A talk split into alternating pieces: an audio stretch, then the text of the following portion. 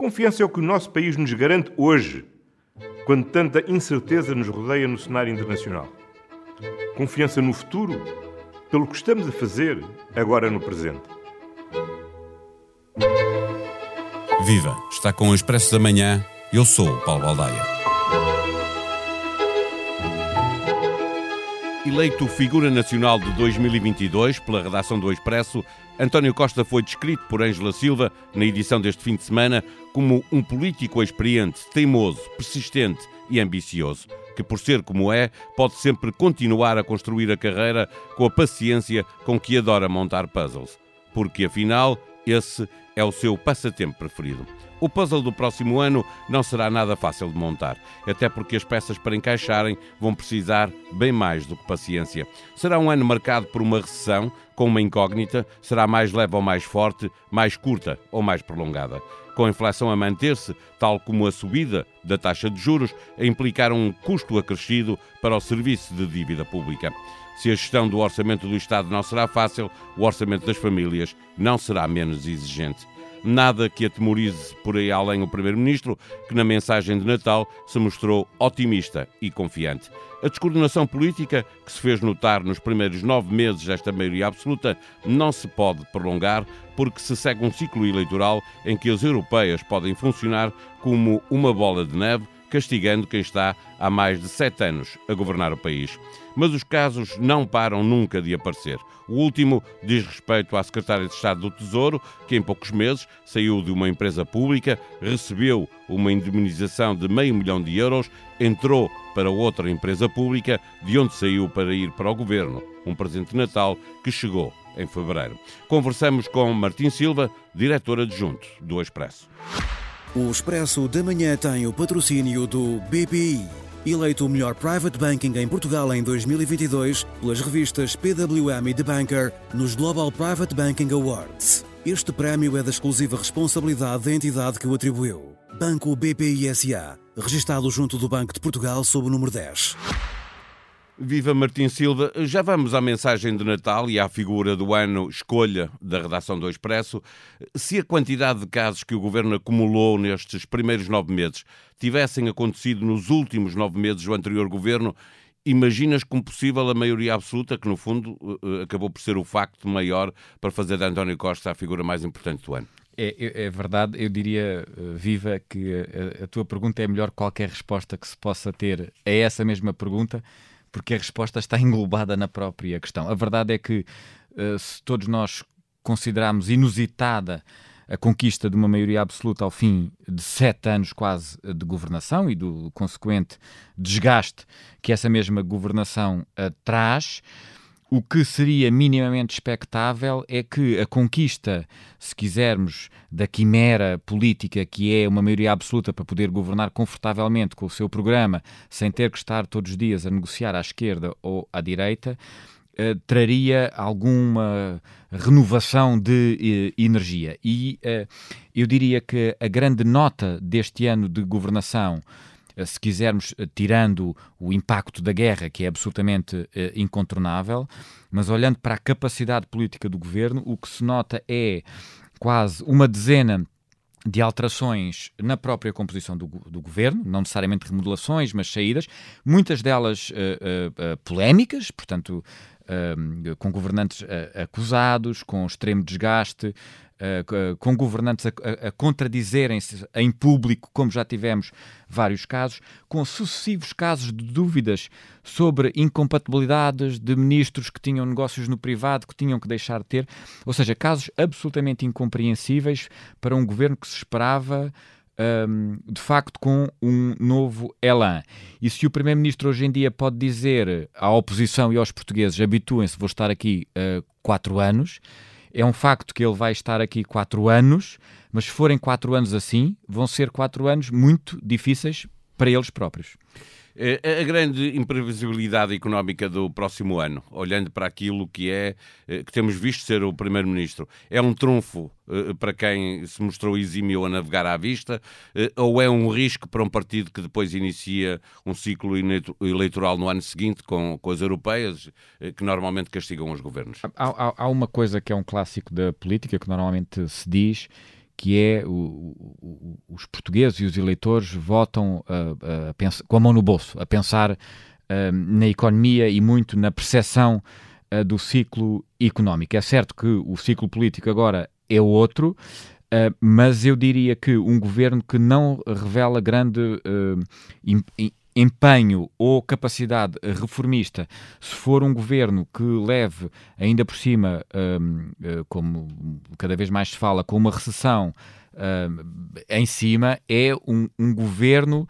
Um, eu diria que cuja capacidade política ficará de tal maneira reduzida que pode, uh, ao contrário, fazer com que finalmente surja uma oposição uh, a sério, fresca, renovada e forte, que é coisa que uh, também não tem acontecido ou, estes anos. Ou o próprio Presidente da República começar a ser mais assertivo do que foi é, é. durante este tempo. O, o, o, o, problema do Presidente da República é que o Presidente da República, por mais assertivo que tenha, que seja, e, e, ainda agora tivemos o, o exemplo, uh, a propósito, no dia em que António Costa apresenta a sua mensagem de Natal aos portugueses, uh, Marcelo Rebelo Sousa vem criticar mais uma polémica e mais um caso uh, envolvendo o governo e um caso envolvendo a TAP e dinheiros públicos mal utilizados e tudo mais.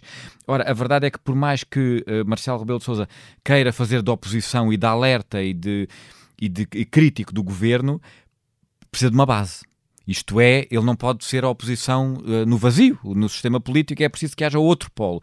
E o polo não pode ser só uh, uh, Marcelo Rebelo de Sousa, e nesta altura é, e eu aliás acho que muita da arrogância que nós hoje em dia sentimos na maioria absoluta, e em particular nos ticos de arrogância de António Costa, advém do facto dele sentir que olha para o lado e a cadeira ao lado, a cadeira da oposição, é uma cadeira semi-vazia, é o que ainda me parece hoje. Eh, o otimista continua a fazer-se notar. Que avaliação é que fazes da mensagem de Natal do Primeiro-Ministro? Bem, eu, eu, diria que a mensagem de Natal tem uma parte absolutamente óbvia e incontornável, que é muito marcada pelo o ano da guerra, e por isso António Costa, uma das palavras centrais que utiliza é a questão uh, da paz, e todos esperamos que seja a última mensagem de Natal uh, que tenha este a teoria, portanto, desse ponto de vista, a mensagem é muito marcada pelo o apoio a quem mais precisa, porque veio a guerra, veio a, a crise económica e, e a crise uh, social.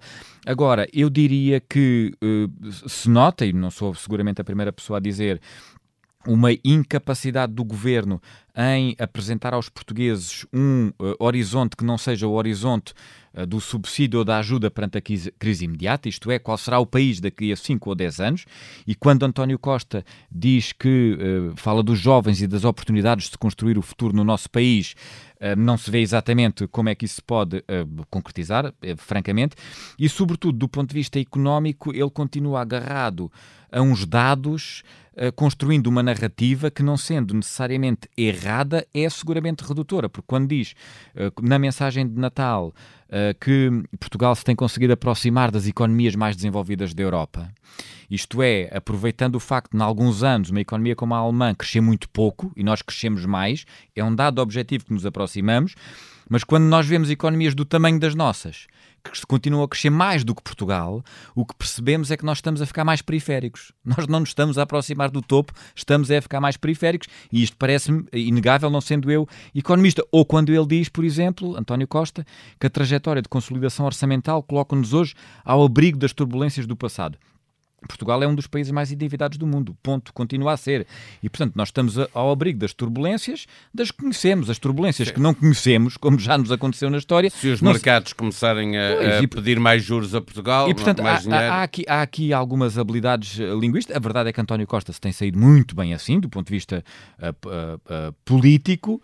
Agora, a mensagem de Natal é pouquinha, como este governo tem sido. Eh, uma característica que ficou bem patente nestes primeiros meses da maioria absoluta é a capacidade de trabalho de António Costa, que correu a apagar os fogos todos, eh, e depois já há pouco estavas a referir eh, sobre a arrogância, hum. algum, há um cansaço provocado pelo excesso de trabalho e noites mal dormidas, já o ouvimos a referir isso. Sim. O que é que no mau feitio de António Costa é genuíno e o que é que é apenas consequência do cansaço, na tua opinião? Não, repara, o, o mau feitio de António Costa, eu conheço António Costa há muitos anos, como tu também conheces, E eu, eu, gosto do mau feitio dele. Aliás, acho que é uma boa característica para o tipo de cargo Sim, que ele não, tem. Não é, não é defeito. Não, não, a força, a resiliência, a resistência, Sim. a pele dura e grossa são. Quando tem exageros, obviamente, o, que deve corrigi-los. O, o, problema, em boa verdade, é, é, um facto que, como tu dizias, é, António Costa é o bombeiro que apaga os fogos todos do governo.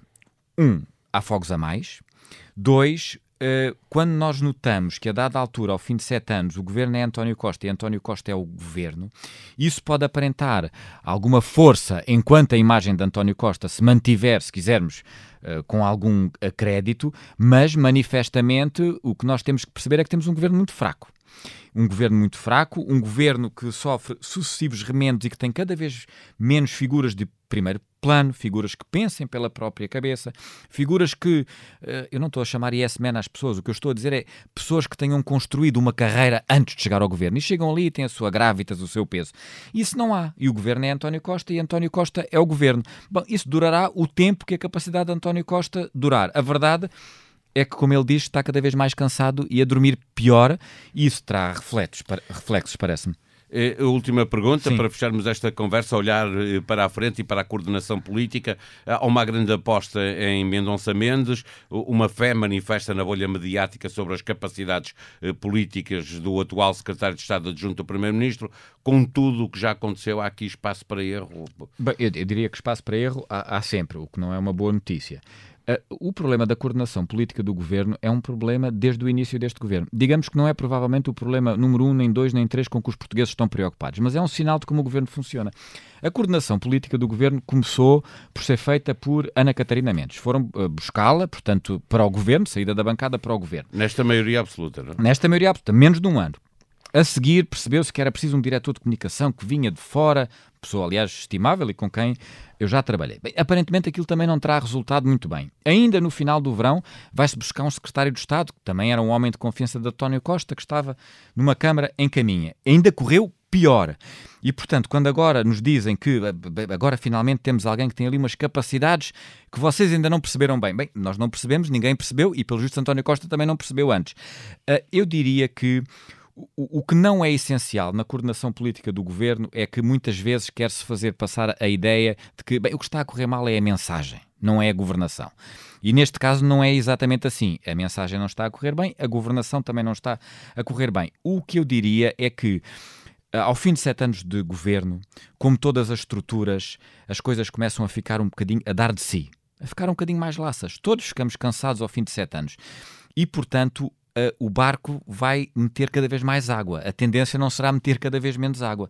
E perante as dificuldades exógenas do estrangeiro, com a crise que temos, com as dificuldades endógenas que temos de uma economia que continua a crescer pouco, a afastar-se, a permitir que outros países a ultrapassem, eu diria que António Costa pode dizer, como eu já disse aqui, uh, para a oposição habituem-se, vou ficar aqui quatro anos, porque de facto tem maioria absoluta, mas é bom lembrar que Cavaco Silva, a maioria absoluta de Cavaco Silva, morreu enquanto ele tinha maioria absoluta. Foi naqueles últimos quatro anos de Cavaco Silva com maioria absoluta. Principalmente a partir de 93. Eh, Exatamente. Tu lembras disso até melhor do que eu, eh, seguramente. E, portanto, eu diria que António Costa resolveu a quadratura do círculo político em Portugal, conseguiu a governabilidade, ao fim de sete anos, tem uma maioria absoluta, isso não lhe garante a governação.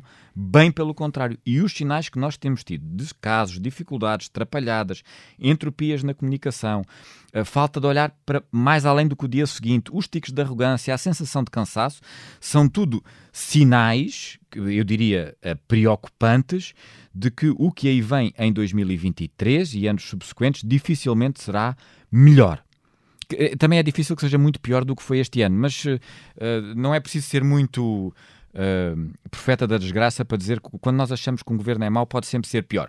Agora, António Costa, por outro lado, eu não quero dizer o que acabei de dizer, já revelou muitas vezes uma capacidade política, ele, ele esteve morto politicamente e conseguiu ser Primeiro-Ministro. E, portanto, esperemos que esta viragem do ano lhe dê a sabedoria e a serenidade e as noites de sono bem dormidas para que 2023 seja diferente.